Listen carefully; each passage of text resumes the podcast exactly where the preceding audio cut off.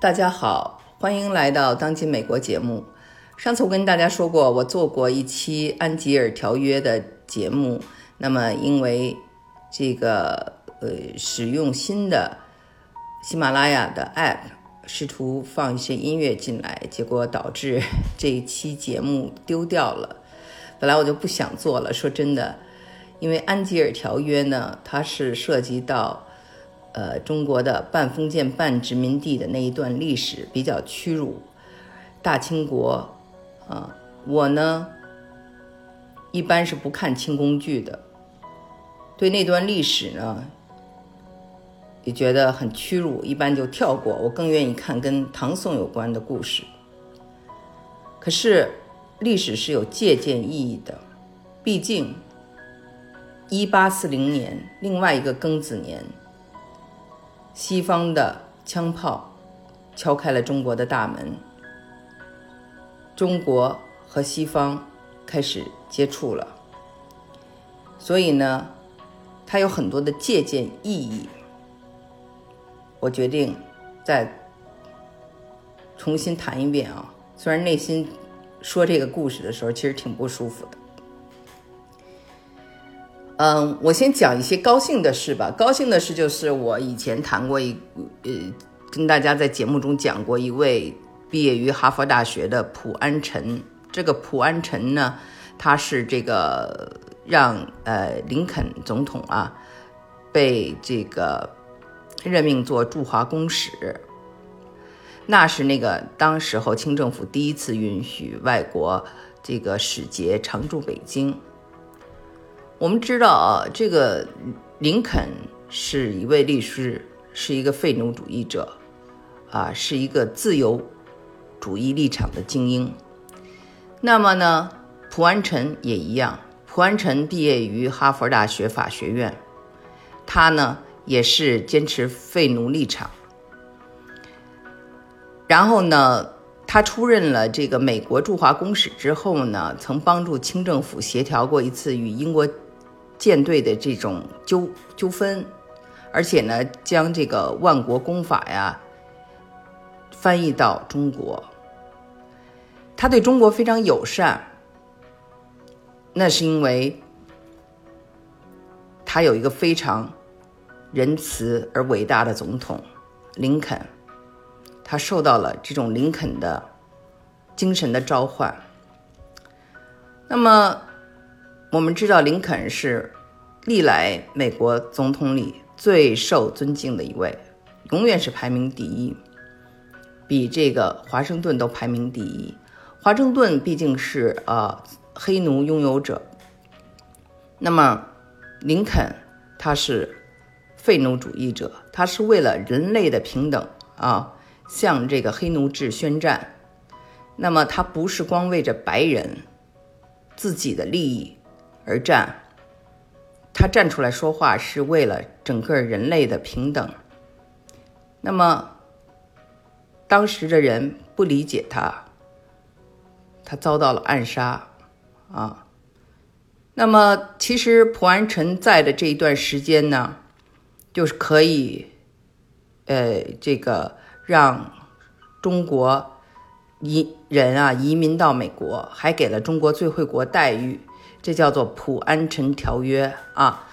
那么，马克吐温呢是这么评价这条条约的：说公正、启蒙、进步啊，他经得住考验，他呢搭起了太平洋上的桥梁。所以呢，我们知道这个普安臣呢这么的呃有威望。在美国呢，就有一个城市叫做 Burlingame，就在旧金山机场不远的地方啊。这个 Burlingame 就是以他的姓而命名，来纪念他。是他的朋友买了这座城市，因为非常尊敬他，所以就把这个城市用他的名字命名。可惜啊，就是呃，林肯遭到了刺杀，去世的太早。蒲安臣后来呢，因为得到了这个大清政府的这个信任，他呢就成为了大清政府的这个外交大臣啊，一品。然后呢，他身体力行，还给这个大清朝设计了第一面国旗——黄龙旗。因为他太这个努力了啊，英年早逝啊，四十九岁的时候就去世了。他曾经对美国说：“中国不是带着威胁的口吻而来，他是带着两千三百年前的儒家古训。”己所不欲，勿施于人而来。你们难道不该用基督教更为积极的教义？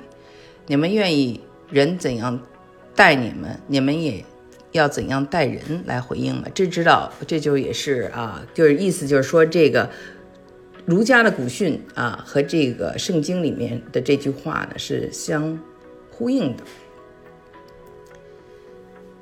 所以呢，他就是希望这个美国。啊，要在这种文明的状态中，让清朝自由的伸展自己。所以呢，他的这个《普安臣条约》是非常的前沿的。可惜呢，我刚才说过了，林肯总统的去世以及他的去世，很快这样的一个环境。就改变了。那之后，过去差不多经历了十年之后吧，十年之后就有非常的这种，啊，臭名昭著的排华法案。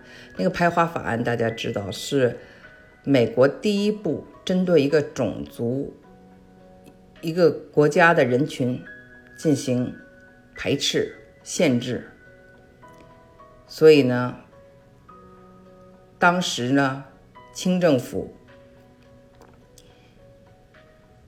软弱无能啊，所以就说弱国无外交。但是我想接着讲一下哈，这个对普安臣和排华法案之间发生的这个事儿，就是安吉尔条约。那先讲讲安吉尔，安吉尔是个人，叫做 James Angel，Angel 就是啊，就是这个。天使多加一个 L 啊，他呢在美国是非常正面的一个形象啊，因为他毕竟是为其主而说话，对吧？所以我们一定要记住，他是为了美国政府工作的。所以呢，美国的对他的看法也是从美国的国家利益上，两国的国家利益是不一样的。所以呢，我们现在讲啊，这个安吉尔这个人呢，他呢其实最出名的不是他做这个。呃，驻华公使这一段，他最著名的是他呢做了密西根大学的校长啊。这个密西根大学呢，他做的是最长时间，近四十年。然后呢，在他四十年，呃，就是曾经呢，就是举办一个晚宴，就庆祝他在密西根大学住了做了四十年的这个校长。然后很多的这种啊，呃，高层啊，还有这个政府官员呀，都来了。都向他表示祝贺。那祝贺的时候呢，啊，他就讲话。他在讲话上，他就说：“我认为我最大的成就呢，是禁止了啊这个对华的鸦片贸易。”所以呢，他觉得这一段是他最精彩的一个对呃世界的这么一个成就。那么后来就有这个人呢，就是。把他呢就给比喻成是美版的林则徐，他到底是不是美版的林则徐呢？那美国的亚裔平权组织是坚决反对的，认为他啊就是签署的，他带头签署的这个安吉尔条约啊是一个不平等的条约，是这个为这个后来的排华法案呢做出了一个这样的一个基础啊。那我就想把这个人和这个事抛出来。今天是我我不想自己啊做一个判断，我是想抛出来听听大家的意见。我们到底应该怎么看待安吉尔其人？那呢，就是说呀，首先呢，当时呢，呃，已经不再是呃这个呃林肯总统了啊，是 Hayes 在做这个呃美国的这个总统。那么当时啊，呃，就是在中国的一些外交官呢，就是美国驻中国的外交官呢，他都非常的腐败啊，三妻四妾啊，住着豪华的这些四合院啊。那么呢，这个总统就觉得，我们要是跟美国谈判呢，还得找一个非常公正的人啊。那他就找到了这个安吉尔。安吉尔本身呢，他是这个呃罗德岛人啊。那这个罗德岛，我们知道有有一个非常有名的大学叫布朗大学，对他就是在布朗大学呃念的书。我的一个好朋友也是在这个布朗大学念书，那是我我跟他十六岁认识，他当时到美。呃，中国来啊，我也在上中学，我们成为了好朋友。后来我到美国来留学的时候，暑假的时候也去了这个呃罗德岛的 Providence，就是去看他。那 Providence 就是布朗大学的这个所在地，那么也是这个呃安吉尔啊，后来在这个 Providence 这个城市呢做这个编辑啊，主编，他所呃有一个这个报纸啊。他本身呢，就是一个等于是也是废奴改革的支持者，他也是国际法的专家。然后呢，就说跟蒲安臣有一定的相像啊。但是呢，这个时候的美国啊，已经是不喜欢这个蒲安臣条约了。为什么呢？我来跟大家讲讲啊，就是说，伟大的林肯总统啊，他废除了黑奴制，但是。美国的很多工作啊，还是需要廉价劳动力的。那么，其中一项就是修铁路。我们知道，当时的美国的白人比较底层的是后后来者啊，后来的就是像爱尔兰的移民啊，在之前受歧视的是意大利的移民，在这个时代就是以爱尔兰移民居多。那么后来呢，呃，又出现的就是呃，他们要引进一些外劳。那外劳呢，就有这个中国人，有印度人，有东南亚人等等。但是中国人是最努力、最任劳 任怨、吃苦耐劳的啊。他们呢，就是被称作是 coolies 啊。我在这个大学的时候，我们上这个亚裔，呃。American Asian American History 啊，亚裔的呃美国人的历史的时候就讲过这一段啊，coolies。那 coolies 就是就是一种翻译啊，就是苦力的这个翻译成呃英文。那也有一说是呃本身有一一个词叫 coolie 是印度话啊，就是这个我们就不揪了啊，就说这些苦力啊来到了这个美国，帮着修铁路。本来呢，就说吃苦耐劳，呃，任劳任怨的这个华工呢，这是对美国的资本市场呢来说是非常好的，啊，他们需要这样的人。但是呢，那个经济啊，就是已经呃发生了变化。那么呢，横贯的这个呃这个大陆的这个铁路。修建完毕了，其实你的华人呢，劳工呢就完成了历史使命。我们知道啊，美国是一位呃是一个国家呢，就就是以利益为为第一，就是永永远都是利益两个字。那么华工，你的用你用完了，那你现在还留在我们这儿？还得有新的就业方向。那你的就业方向，比如你去淘金，你你去干其他的事情，你可能就会跟其他的呃当地的劳工呢就一起呃抢工作。那呃这个这些爱尔兰人就不干了。当时呢，美国国内呢就不时的爆发这些排华暴力事件。呃，就是两党呢，为了争取选票，就是也得啊聆听这些人，因为他们是有选票的。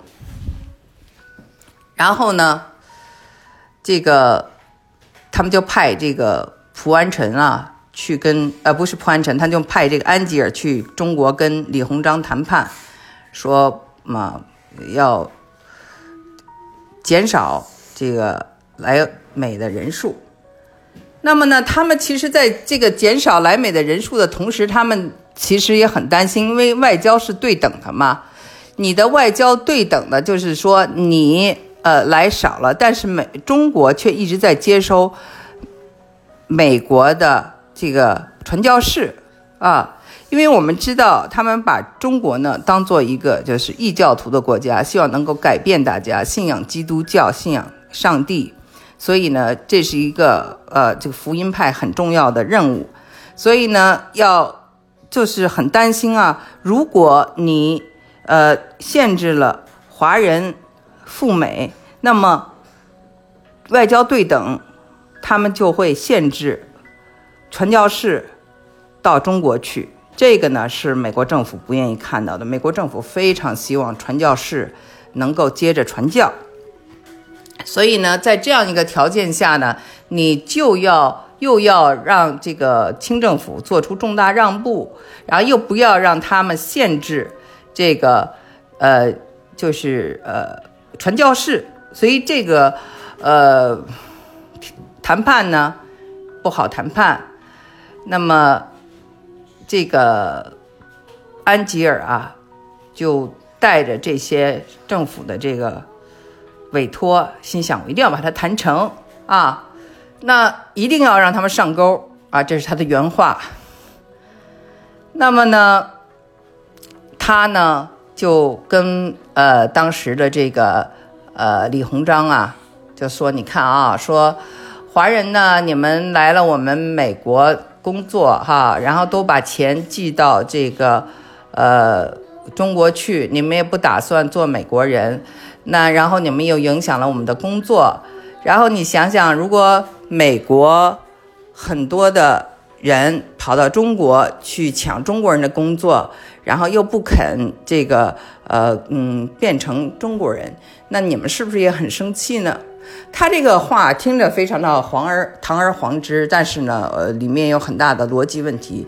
首先，华人就是作为外劳啊到中国呃到美国的，因为美国的劳动力不够，才出现了这个外劳。再一个，当时的移民，包括从欧洲来的很多的移民都是。啊，从这个，包括这些欧洲移民，都是从他们的国家到美国，都是为了赚钱呀。赚钱有什么错误？嗯，当然了，他的这个观点呢，就是包括华人有诸多的恶习呀，生活上不可能美国化呀，不接受他们这个基督教基础上的伦理道德标准呐，等等，这些呢，呃，竟被啊，就是国内的一位这个。也是脱口秀吧，或者一个主持人也赞同啊，不少人还赞同他的观点，我觉得挺惊讶的。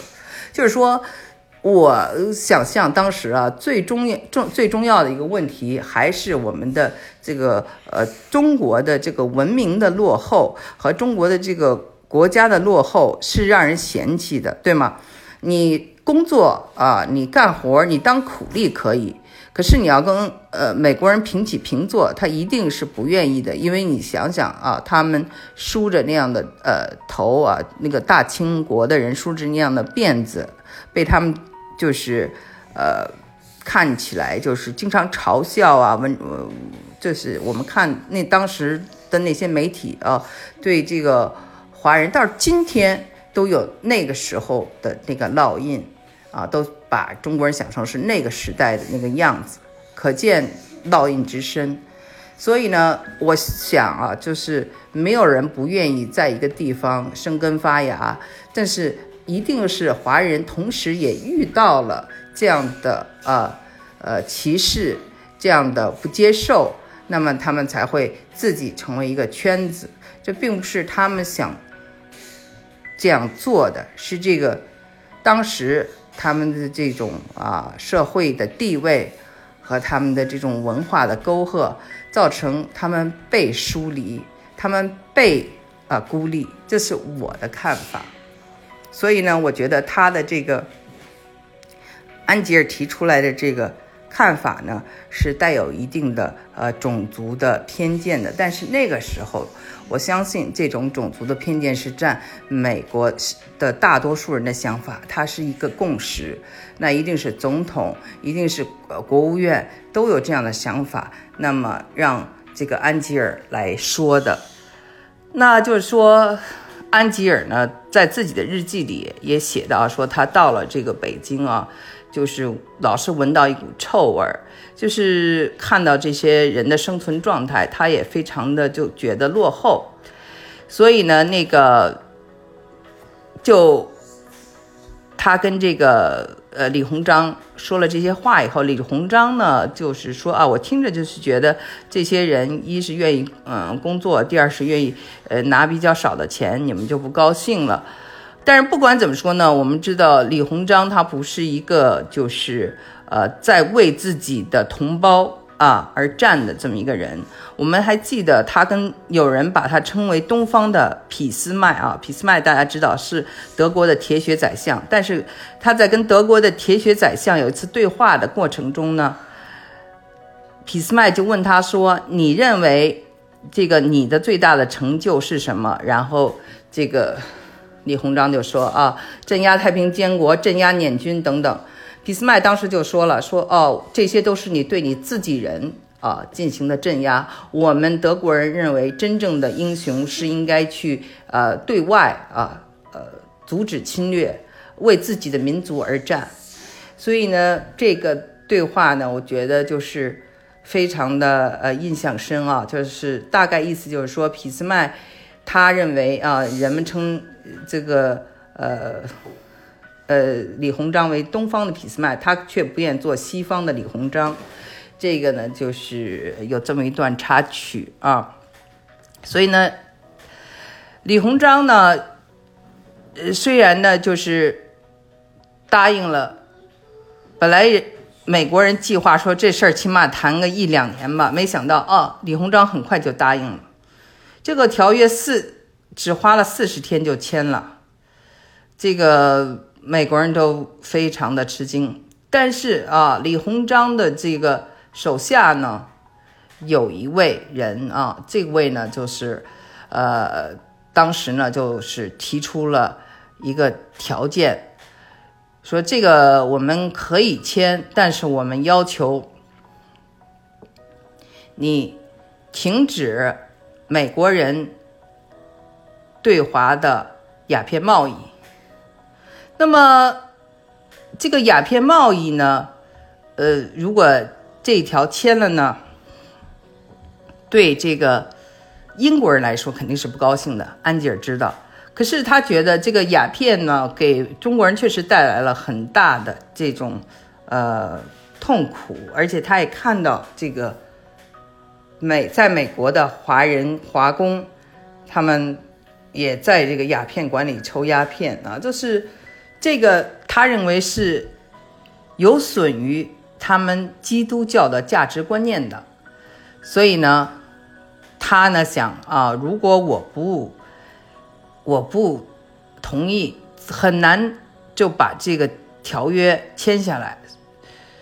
当时呢，他跟他一同去的一个人呢，就是说啊，最好是上奏一下啊，这个呃国内。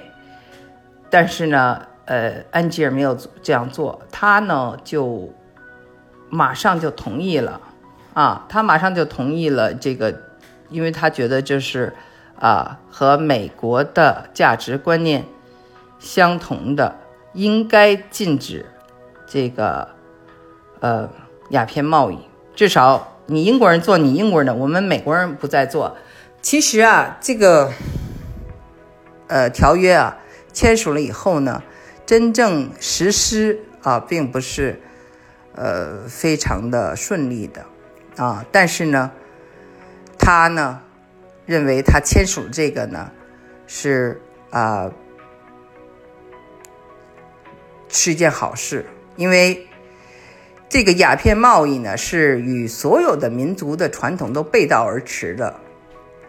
鸦片贸易呢，是招致美国最聪明、最高尚的公民的谴责的，啊，所以呢，他觉得，就是我们为了保护呃基督教传教士啊，到这个中国来传教，那我们呢就一定要答应这个禁止这个鸦片贸易，所以呢。就在这么一个条件下，就签署了这个签署的这个安吉尔条约呢，就是限制中国人来美国啊。这个呢，就是差不多过了一年呃，或者是几个月后，马上这个就根据他这个安吉尔条约。美国的国会呢，就受理了这个共和党参议员啊，叫做约翰·米勒，大家记住这个名字的排华法案。最后呢，两院投票就通过了。虽然呢，就是说这个法案呢违背了安吉尔条约，而且呢，出了这个排华法案以后呢，就大规模的这种流血事件就频发呀。其中有一个最有名的就是。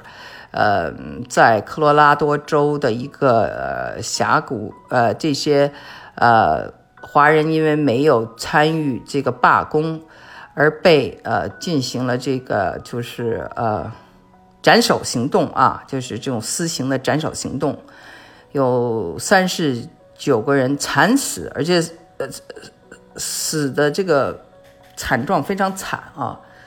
可惜的是，大清国没有人替他们说话。当时就是很多的这种华人呢，他们的这个就是呃负责人呢，或者是社区的领袖啊，就要求呃大清政府能够抗议，没有抗议啊，所以呢，没有人替他们说什说什么话。这个真的就是呃。很血腥的一段历史啊，那么我们现在就是把这个安吉尔条约啊放在这个排华历史中来看呢，是不是就是它是排华的法案的这个始作俑者呢？就是说，那安吉尔呢被美呃美国的一些华人。还有亚裔的平权组织呢，就当做是一个这个排华，呃，主义者。然后呢，就是他呢，在这个密西根大学，听说有个叫 Angel 号安吉尔大楼啊，这些呃，这个亚裔组织就说，每次走过这样的地方，或者每次看到呃，就是美国社会对安吉尔非常高的评价。就心里很难过，就是像在提醒大家，啊，就是排华的人仍然被呃歌功颂德。但是呢，就是说，安吉尔因为去了中国，确实和中国结了缘，而且呢，他呢从中国呢也得到了很多的好处啊，呃，使得这个密西根大学呢得益于呃这个此，比如说呀，就是有一年这个。在新奥尔良举办这个世博会，那当时世博会的这个会长呢，是他在这个呃去中国时候认识的一位英国人，叫 Hart。